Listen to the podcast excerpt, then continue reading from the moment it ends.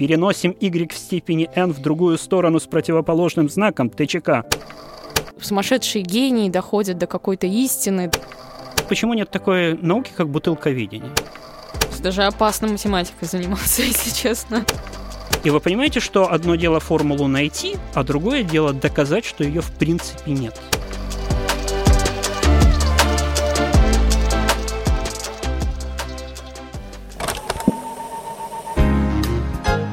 Привет! Вы слушаете подкаст «Ворона желает знать». Вместе с учеными из Высшей школы экономики мы говорим о современных явлениях, пытаемся разобраться в том, что такое осознанное потребление, чем вызван сериальный бум и почему мы живем в эпоху постправды.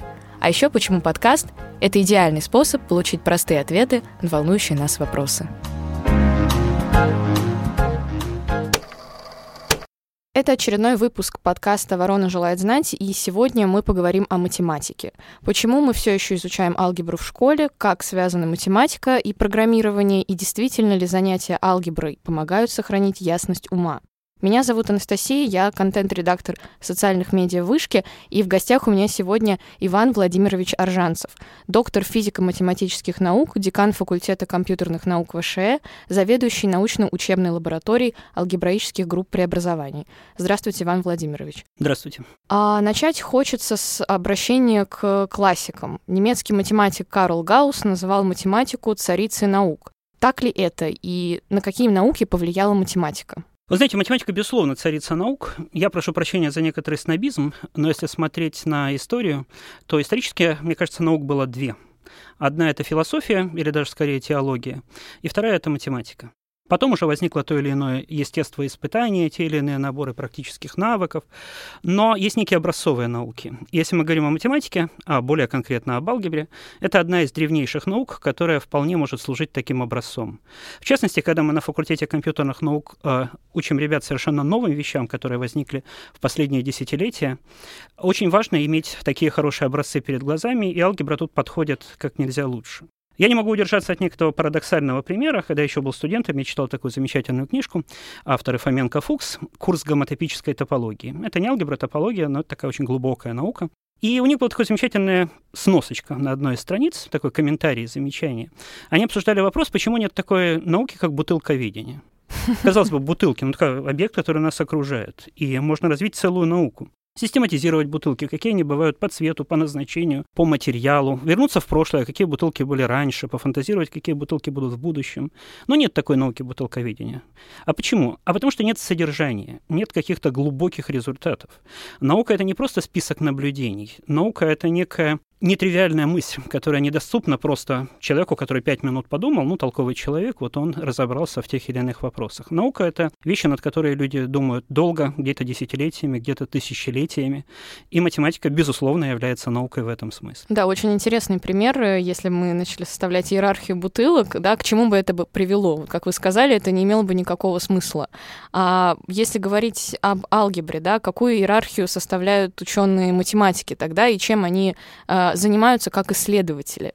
Да, к сожалению, не у многих людей есть правильное представление о том, как устроена современная математика, о том, что это не только застывшая классическая наука, которая проходит в школе и в учебниках, что это совершенно живой материал, регулярно происходят те или иные выдающиеся открытия, это очень интересно, романтично. Иногда это напоминает приключенческий роман. Ну да, сразу вспоминаются какие-то фильмы, где они, как, не знаю, сумасшедшие гении доходят до какой-то истины, да, там в поту, и у них волосы, как у Эйнштейна, взрываются на голове. Вот хочется, не знаю, либо развеять этот миф, либо его подтвердить. Ну, по-разному бывает. Mm-hmm. Кто-то сумасшедшие гении, кто-то совершенно нормальные ребята. Это зависит, конечно, от человека. Я тут поделюсь таким личным впечатлением. Мне было очень интересно увидеть Эндрю Валлиса. Это человек, который, безусловно, вошел в историю. Это человек, который доказал великую теорему Ферма.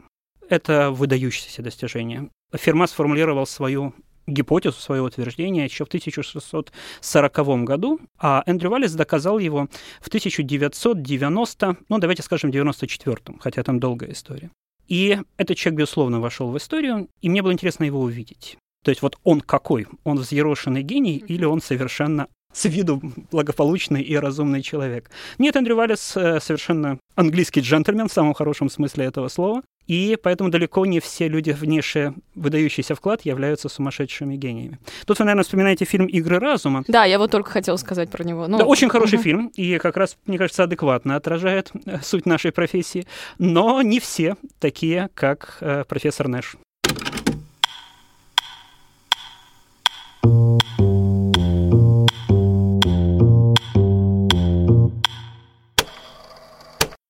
Давайте тогда вернемся к вопросу про а, то, чем действительно занимаются ученые математики. Мы начали говорить о том, что это такая романтизация происходит, да, вот этого исследовательского процесса, но все-таки хотелось бы подойти ближе к сути, да, какие-то уравнения, что они пытаются найти и какой ответ на вопрос они пытаются получить. Алгебра стара, вот действительно стара, это тысячи лет, и за время ее развития тематика, которой занимаются ученые, менялась. Если, скажем, до начала 20 века под алгеброй понималась наука о нахождении корней многочленов, я сразу хочу предупредить слушателей, что в школе под алгеброй понимают немножко неожиданные вещи. В школе в курс алгебры могут включать и производные, и интегралы. Это не алгебра, это математический анализ. Мы сегодня еще вернемся к этому в нашем разговоре. В классическом понимании алгебра — это наука о многочленах. И все мы помним, как нас учили в тех или иных классах школы, как находить корни квадратного уравнения. Формула дискриминанта, так называемая. Я все жду момента, когда я ее забуду, но пока я ее помню, минус b плюс-минус корень квадратный из b квадрат минус 4ac разделить на 2. Ее все помнят школьники, ее в обязательном обязательном порядке изучают, хотя это совершенно нетривиальная вещь. Она требует доказательства, она была обнаружена далеко не сразу, но, конечно, ее знали еще в глубокой древности. Потом эта наука развивалась, и существенный прорыв произошел в XVI веке, когда были открыты формулы для корней третьей и четвертой степени. Это была одна книга, э, которую написал итальянский математик Кардана. Это где-то 1545 год, если я не ошибаюсь. Она очень показательно называлась, она называлась «Высокое искусство». Там Кардана, правда, честно пишет, что он не сам изобрел эту формулу, а узнал ее от Тарталии. Ну, хотя бы честно. Да, вот тогда он следил за приоритетом. И там же указана формула его ученика Феррари. Это огромная формула, скажем, я не помню их на память, и, честно говоря, никогда в жизни не пользовался ими. Но важно знать, что такие формулы существуют. Это интересно в том числе не только для того, чтобы их применять. Часто важно, что такие формулы есть. Это уже важный результат. И после этого люди долгое время пытались найти формулу для э, решения уравнений следующей степени. Если это была третья и четвертая, ну, хотелось решить уравнение пятой степени. Эта история продолжалась долго, люди пытались и не получалось. И следующий такой очень существенный прорыв произошел в самом конце 18-го, в начале 19 века. Это так называемая теорема Руфини-Абеля. Руфини опубликовал работу в 1799, а Абель это уже 1824. И это было абсолютно неожиданно. А, они доказали, что такой формулы не существует. Угу. И вы понимаете, что одно дело формулу найти, а другое дело доказать, что ее в принципе нет. Это очень трудно, это как бы принципиально новая техника нужна и новые идеи. В статье Руфини была некоторая ошибка, но, собственно, вот Абель э, предложил уже безукоризненное доказательство. И вот в начале XIX века поняли, что такой формулы нет. Да, то есть это интересный пример, э, что алгебра может заниматься не только доказательством, да, но и опровержением и вообще разоблачением какой-то теоремы, которая на самом деле, или формулы, это да, тоже теорема о том, что не существует формулы для решения уравнений пятой степени. И это некий запрет, это как бы неприятная новость, мы чего-то не можем, но алгебра не сдается и продолжает дальше развивать те или иные методы и для решения уравнений полиномиальных. А, скажем, в 20 веке был огромный успех э, теория Байсов-Грёбнера. Несмотря на запрет в теореме Абеля, были разработаны очень эффективные алгоритмы для того, чтобы отвечать на вопрос, например, конечное или бесконечное число решений данной системы полиномиальных уравнений. Некие сведения, понижение степени, уменьшение числа уравнений. Это такие алгоритмические вопросы алгебры, которые очень полезны в том числе в компьютерных науках. Ну и о программировании мы тоже сегодня поговорим, да, как э, связана математика и вообще компьютерная наука.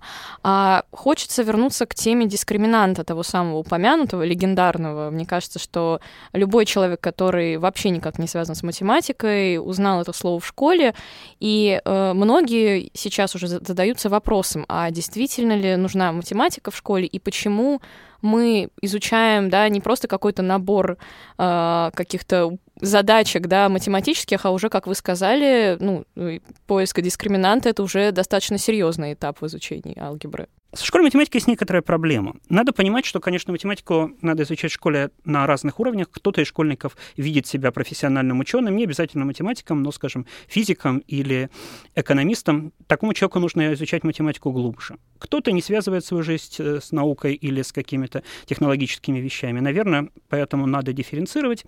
Но я выскажу свое личное мнение о такой проблеме, которую я наблюдал в течение всей своей жизни со школьной математикой. Мне кажется, это был такой перегиб советского времени. В школе очень активно учат вычислениям, причем таким суровым, даже не из области алгебры, не с многочленами, а разные синусы, логарифмы, арктангенсы. Ребята это плохо понимают, и это не очень связано с математикой. Это некое такое инженерное дело. Казалось, что вот такими формулами мы сможем, там, не знаю, моделировать обтекание крыла воздухом или какие-то другие инженерные вопросы. Но сейчас что-то из этого полезно, что-то из этого уходит на второй план. В школе скорее нужно учить идеям, нужно учить каким-то конструкциям, учить людей думать, а не вычислять по сложным формулам. Ну, формула дискриминанта, она еще не очень сложная, ей надо учить в школе. А вот если брать какие-то более сложные преобразования, ну, не уверен, что это надо включать в школьную программу. Ну, то есть, в любом случае, да, здесь хочется спросить, э, может ли быть алгебра применима для практических задач? Если мы говорим вот о крыле самолета, да, это звучит как-то более понятно для школьника, чем сложное уравнение. Алгебра, безусловно, применима. Тут э, вопрос не в том, может или не может. Ответ, конечно, может и давно применяется. Но ставить алгебре такие практические приложения в качестве основной цели было бы странно. Наука — это в том числе некое искусство. Люди получают удовольствие, когда они приходят на семинар, слушают математический доклад. Это часто интереснее, чем сходить в театр или в консерваторию. Именно с эстетической точки зрения. Но просто для этого надо иметь некий навык, э, обучиться там неким словам, видеть эти самые математические объекты. Математические объекты образуют такой же мир, скажем, как э, животный мир. Вы приходите в зоопарк и видите там тех или иных слонов, жирафов. А вот то же самое в математике. Если вы окончите несколько курсов в университете, то все, вы начнете видеть эти самые матрицы, многочлены, дискриминанты. И когда вам на семинаре рассказывают про них что-то интересное, это же очень красиво. Вы видите такую картину, такое представление, вы получаете от этого огромное удовольствие. Ну или сама по себе формула на доске, да. Ну, я опять говорю каким-то языком из фильмов э, по типу игры разума, но это тоже очень красиво. Да, это не всегда формула. Математика — это некие логические связи, некие там взаимопереходы, как, как некая специализация, когда от общего результата вы переходите к конкретному приложению, и ну, люди получают от этого огромное удовольствие. Поэтому алгебра в первую очередь в этом. Угу. Ну вот если говорить о математике в школе, да, о чем мы уже с вами упомянули, то на самом деле складывается достаточно положительная тенденция. Я здесь обращусь к статистике. А, по результатам опросов ЦИОМ в 2019 году самым полезным школьным предметом россияне называют математику. И если в 2009 году так считали 50% опрошенных, то в 2019 уже 72%. Вот на ваш взгляд, с чем это может быть связано? Не знаю, мне кажется, это естественно. Математика действительно очень подходит для изучения в школе, и люди понимают, что, как говорил Ломоносов, э, математика ум к порядку приучает. Вот, собственно, люди это ценят, и я уверен, что роль математики в школе будет цениться все выше и выше и возрастать. Но вот я хочу вопрос, вернуться к вопросу о том, какая математика. Вот для меня всегда было очень показательно, из дискретной математики, это не из алгебры, скорее из теории графов, такая лема Рамсея, очень известное утверждение, о том, что если вы возьмете любых шесть человек, неважно где, то среди любых шесть человек всегда найдутся либо трое попарно знакомых, либо трое попарно незнакомых. Элементарная математика, школьная олимпиада за какой-нибудь шестой класс, э, но большинство людей не понимает, в каком смысле это можно доказать, что это математическое утверждение даже если люди понимают, что утверждается, вот то, что из любых шести человек всегда можно выбрать либо трое попарно знакомых, либо трое попарно незнакомых, они начинают перебирать эту ситуацию на конкретных примерах и говорят, слушай, а ну да, похоже на правду. Но как это довести до формального математического доказательства? Вот тут нужен язык теории графов. Нужно рисовать картинку. Людей обозначить вершинами, знакомство, незнакомство обозначить э, ребрами, например, разных цветов, и доказать, что вот в этой картинке есть треугольник, у которого все три стороны имеют один цвет. Красивое рассуждение использует так называемый принцип Дирихле, школьная математика, вот таким бы вещам в школе учить.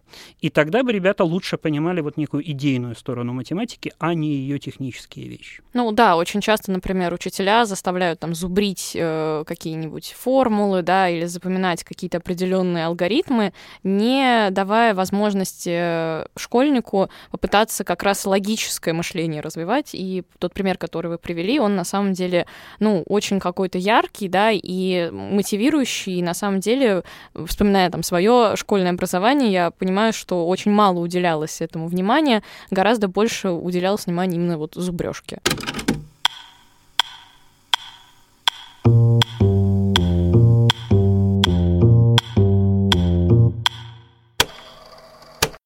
Вы сказали о школьном, и университетском образовании, а если мы говорим о дальнейшей научной карьере человека, который занимается математикой, да, то какой у него вообще путь складывается?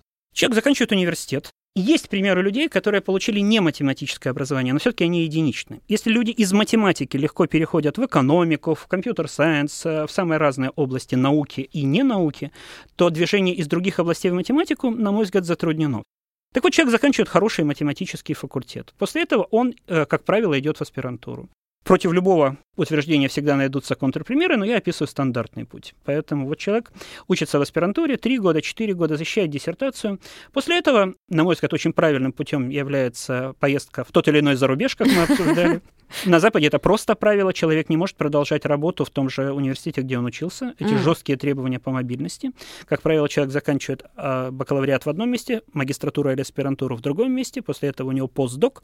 Он едет в другую страну на постдоковскую позицию. Это год, два, три. А после этого он начинает искать работу. Он подает заявки в те или иные университеты, претендует на какие-то junior э, профессор позишены или уже на полного профессора.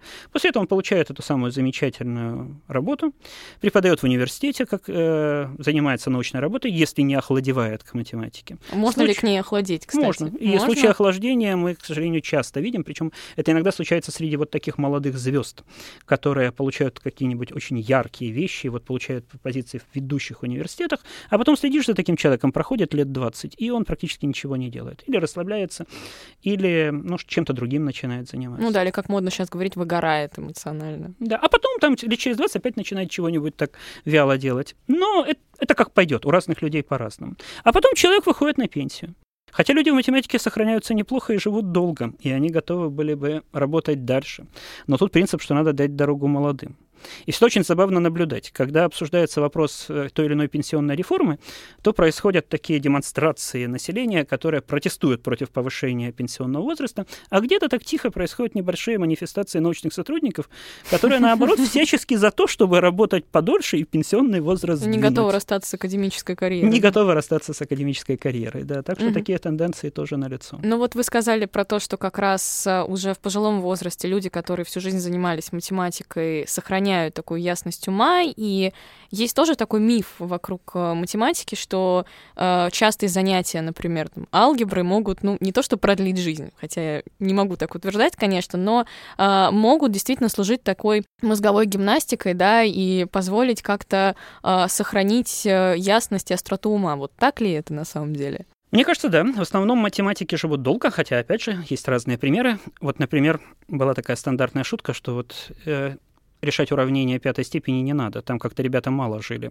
Как мы знаем, э, создатель этой науки, Хенрик Абель, э, выдающийся норвежский математик, умер в возрасте 26 лет от туберкулеза. В скорости после его смерти ему пришло письмо, что его таки берут профессором в немецкий университет, но было поздно. Он умер, по сути, в бедности. И вот как раз я был, э, это было где-то в 2000-х годах, была учреждена премия Абеля в Норвегии. Король норвежский анонсировал, что они норвежское государство формирует некий фонд по аналогии с э, премией Нобеля, которую существует в Швеции, которую математики получать не могут. Так вот, они анонсировали премию Абеля, с которой с тех пор активно вручается великим математикам современности. Угу, какая-то печальная история, конечно. Эверест Галуа погиб в возрасте без малого 21 года. Он был убит на дуэли. Поэтому вот люди, которые создатели классической алгебры, поиска корней алгебраических уравнений, вот в этот период жили немного. Даже опасно математикой заниматься, если честно. Но есть и другие примеры. Я сейчас боюсь ошибиться с фамилиями. Вот э, какое-то время назад скончался выдающийся математик, и другой выдающийся математик написал по этому поводу некролог скончавшемуся было 103 года, а человеку, написавшему некролог, было 104 года. Ого. И тут математическое сообщество было шокировано тем, что они оба живы. То есть они... Ну, один умер, но вот умер только что. То есть они не знали даже, что эти люди еще существуют. Да, потому что как происходит в профессиональном сообществе? Человек пишет статьи до какого-то возраста. Кто-то получает позицию в раннем возрасте и, как я говорил, охладевает к математике. Кто-то спокойно, стабильно работает. А, есть такое мнение, что в математике все выдающиеся результаты получаются до 40 лет. Ну, где-то оно подтверждается, где-то можно привести контрпримеры. Кто-то очень плодотворно работает и в 70, и в 80. Но в любой ситуации человек в какой-то момент перестает писать статьи. Он перестает ездить на конференции, и сообщество, ну, когда-то известно, если он был человек активный, там что-то проводился, с ним, у него есть друзья, а люди знают, например, что он там живет на пенсии, работает, не работает. А иногда он выпадает э, из сообщества, и трудно узнать, жив он или нет. Но в какой-то момент, вот, я, например, помню, вот замечательный французский математик Мишель Демазюр. Он сейчас в очень преклонном возрасте, и вот несколько лет назад во Франции была конференция, где его пригласили в качестве почетного гостя. И люди мечтали увидеть живого Демазюра. Приехало огромное количество, в том числе молодых людей, для которых Демазюр — это легенда предыдущего поколения. И вот он живой перед ними. Такие случаи тоже бывают. Ну, это какой-то, да, уникальный случай, когда удается, не знаю, своего кумира в математике увидеть. А если мы вернемся к теме как раз вот этой мозговой гимнастики условно, и представим себе, что человек, который, да, не связан с математикой, решает вдруг заняться какими-нибудь упражнениями для тренировки ума. Вообще он добьется каких-то успехов в этом? Математика сможет ему помочь? Или это такая история скорее для, для себя? Я бы к этому относился с опаской, потому что иногда это привлекает людей не до конца адекватных. А, мы знаем, что вот был этот такой как раз тип психических заболеваний, ферматизм, когда люди пытались доказать великую теорему Ферма, благо сейчас она уже доказана. А так-то до этого была э, очень яркая история, как это происходило. В начале 20 века э, немецкое математическое общество объявило некую премию, потом она, правда, быстро была во время Первой мировой волны девальвирована. Э, и очень многие пытались застолбить приоритет тех или иных идей, когда отправляли телеграммы. Великая теорема Ферма говорит, что x степень n плюс y степень n равняется z степень n, не имеет натуральных решений, при n больше равно 3. И тогда вот в это самое немецкое математическое общество стали телеграммы о том, что переносим y в степени n в другую сторону с противоположным знаком ТЧК. Подробности письмом ТЧК. У вас очень, такие... очень натурально получается. Мне прям переносит в то время вашим телеграммным таким способом. Вот. Так что э, я знаю, что в Институте математики в Москве был такой шкаф, куда складывали вот работы непризнанных гениев. Как правило, это были непрофессиональные математики, которые слали те или иные доказательства великой теоремы Ферма, или на них нужно было отвечать. И Почему было бесполезно спорить с ферматистами? Среди ферматистов были разные люди. Некоторые люди были действительно очень низкого математического уровня, а были люди, которые неплохо разбирались в математике. Но почему с ними было трудно спорить? Потому что профессиональный математик читает такой текст, доходит до первой ошибки и говорит, вот у вас ошибка. Ферматист не сдается и тут же говорит, да, но я ее сейчас исправлю. И пишет другой следующий текст. Этот процесс носил бесконечный характер, поэтому споры с ферматистами были делом изнурительным.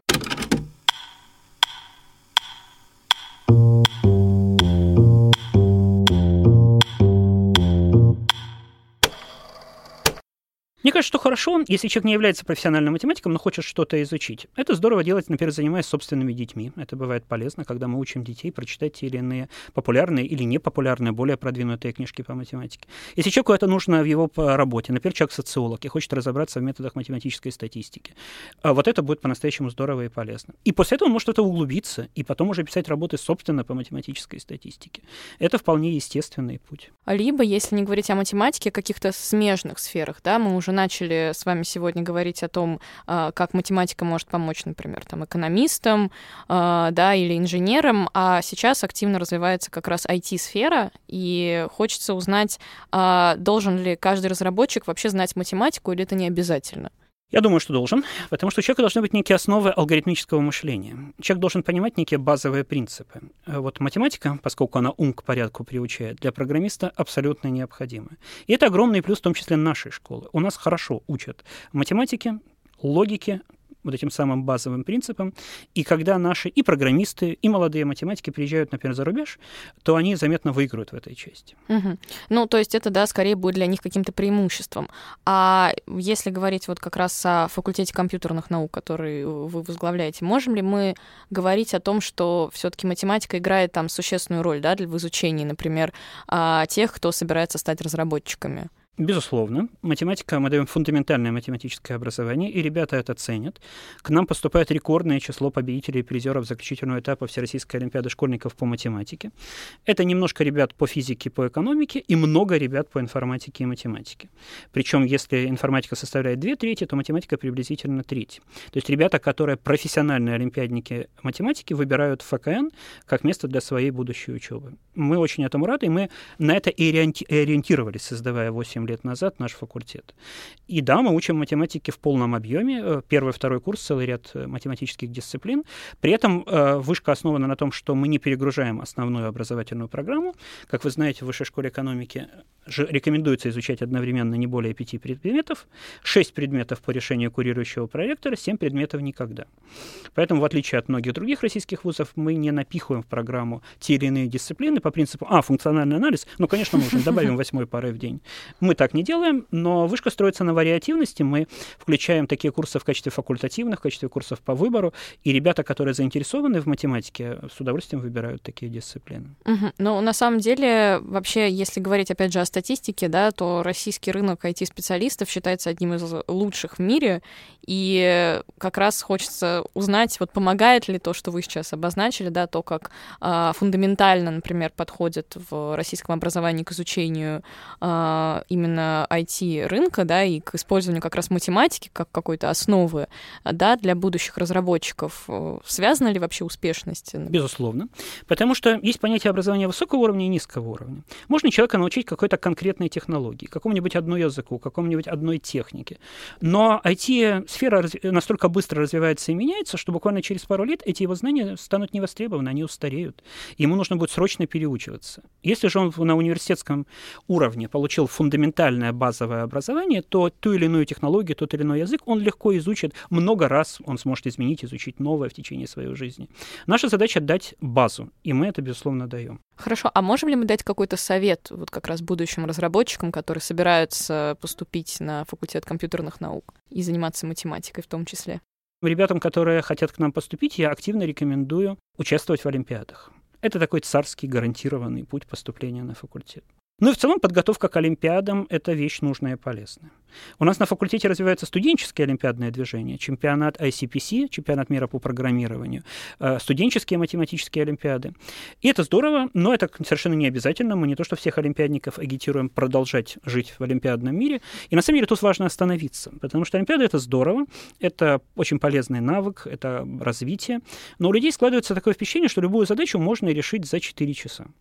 Потому что на Олимпиадах они привыкли к тому, что другие такие же классные, продвинутые люди, как они, только на 20 лет их старше, или на 10, или на 5, э, придумали для них эти задачи. Поэтому тут уже заведомо известно, что их можно решить за 4 часа, хотя решение может быть и очень трудно. То есть это не теорема, которую вот нужно доказать, оказалось, что ее невозможно. Доказать. Бывали случаи, когда по ошибке mm. на Олимпиадах давали нерешенные проблемы, mm. и это даже иногда давало результат, но это скорее ошибка и некий ничего. В основном, безусловно, на жюри проверяет, что у задачи есть решение, что оно правильно, и такие эксперименты над школьниками не ставят. И вот этот навык, что любую задачу можно решить за 4 часа, он потом мешает в научной работе. То есть человек садится решать ту или иную боевую задачу по алгебре, проходит 4 часа, 5 часов, а он ее не решил и он в смятении, время вышло. Да, он думает, состоявшийся ли он вообще математик или нет. Да, вот человек начинает комплексовать, что я, наверное, uh-huh. какой-то не такой, uh-huh. мне что-то не хватает там таланта. А над реальными математическими задачами люди работают годами и десятилетиями, это абсолютно нормально.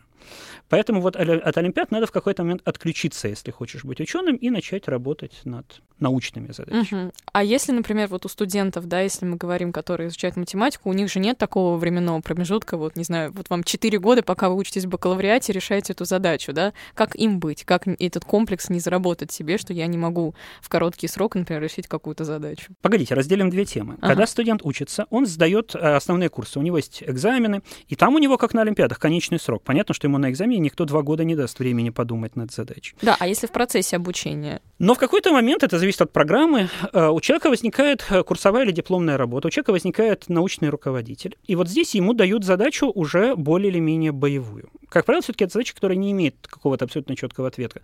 Ну, нехорошо давать студенту задачу, которую ты сам можешь легко решить. Все-таки лучше давать задачу на вырост, где человек мог бы подумать и сделать что-то совсем новое. И вот здесь у человека уже есть, ну пусть не годы, но месяцы. А если человек вот выбрал научного руководителя на несколько лет, тогда у него есть несколько лет, чтобы работать над этой задачей. Конечно, у него есть контрольная точка, он в конце года защищает эту работу, он должен что-то сделать, написать, но временной лак у него достаточно значительный, и вот это уже настоящая научная работа. Да, это повышает исследовательский интерес, потому что он пытается как раз добраться до сути, да, и разрешить то, что, может быть, казалось там невозможным.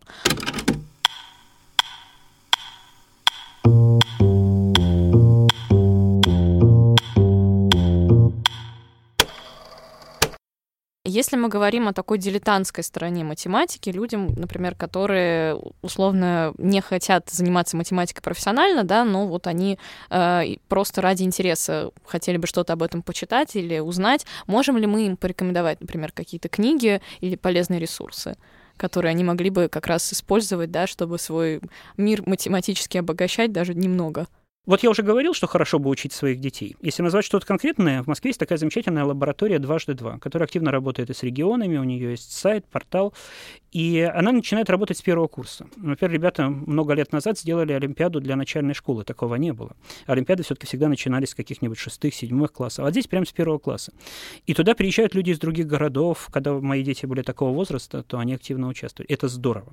Придумать задачку для первоклассника, который не знает ничего, и которая трудная, и которая действительно выделит тех ребят, которые обладают математическими способностями, которые родители не способны решить. Интересно, а какого плана могут быть задачи вот так вот для ученика на начальной школы. Ну, давайте я вам приведу пример угу. задачи. Мне очень нравится. Вот решите вы, Анастасия, или нет? Ой-ой-ой. Сейчас будет минутка позора.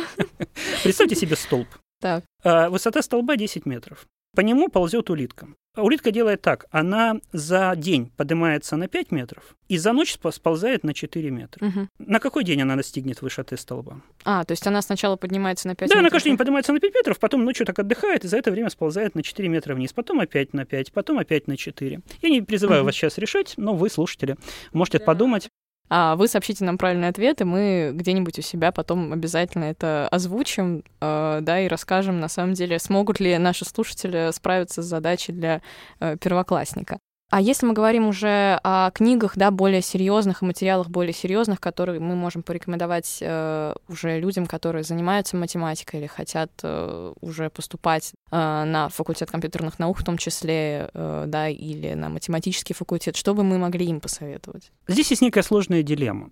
Э, есть математика школьная. Если человек готовится к Олимпиадам, то он, безусловно, знает, что есть, не знаю, сборник задач по планиметрии, автор которого Прасол, или сборник задач по стереометрии Прасолова, Шарыгина. Есть блестящие книги Шкловского по алгебре, по теории чисел. Но это такие более-менее олимпиадные сборники. Это для профессиональных олимпиадников. Кому-то хочется сразу читать высокую математику. И человек в школьные годы начинает читать учебники по алгебре, по геометрии, по топологии, по математическому анализу. Это здорово, но надо понимать, что тут есть риск, что когда человек придет э, в университет, ему может стать скучновато. Ему начнут второй раз рассказывать то, что он знает.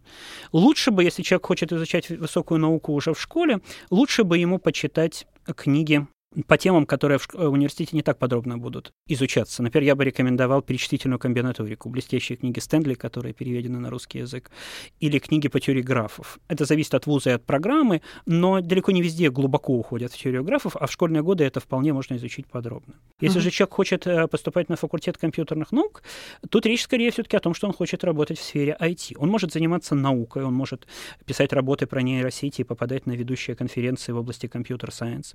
Он может заниматься заниматься более математическими областями, например, заниматься э, теоретической информатикой, например, сложностью вычислений. И там есть очень насущные задачи. Вот представьте себе, что такое перемножить два числа в столбик. Вы вводите два, например, больших, огромных числа, там n значных, где n большое, и вы начинаете их в столбик перемножать. Но это, так вообще говоря, трудоемкая задача, если числа длинные. А можно ли перемножить два больших числа быстрее, чем это мы делаем, когда мы перемножаем числа в столбик? Да, можно. И это относительно недавние результаты. Скажем, есть такой знаменитый алгоритм Карацуба, который это позволяет делать. Карацуба работал на механико-математическом факультете, когда я был студентом и молодым преподавателем. Я его хорошо помню. Колмогоров интересовался очень этими вопросами. А можно ли сделать быстрее? Да, можно, но вопрос до какого предела? Можно ли доказать какую-то нижнюю оценку, чтобы вот быстрее, чем за такое количество шагов, два больших числа в принципе нельзя перемножить? Это открытый вопрос такая базовая вещь, как умножение натуральных чисел, остается пока вот не До сих пор э, не исследовано, ну, не то чтобы не исследовано, не открыто. занимается, да. но угу. пока не удается получить соответствующие результаты. И вот почитать такие вещи в школьные годы, какие-то а, основы логики, а, было бы очень полезно, на мой взгляд. А, ну что ж, вы слушали очередной выпуск подкаста «Ворона желает знать», и сегодня у нас в гостях был Иван Владимирович Аржанцев, доктор физико-математических наук, декан факультета компьютерных наук ВШЭ, заведующий научно-учебной лабораторией алгебраических групп преобразований. Спасибо вам большое, Иван Владимирович. Спасибо большое. А, и, как и всегда, слушайте наш подкаст на любых доступных платформах ВКонтакте, Apple, Google, Яндекс. Оставляйте свои впечатления, делитесь ими в комментариях и до встречи.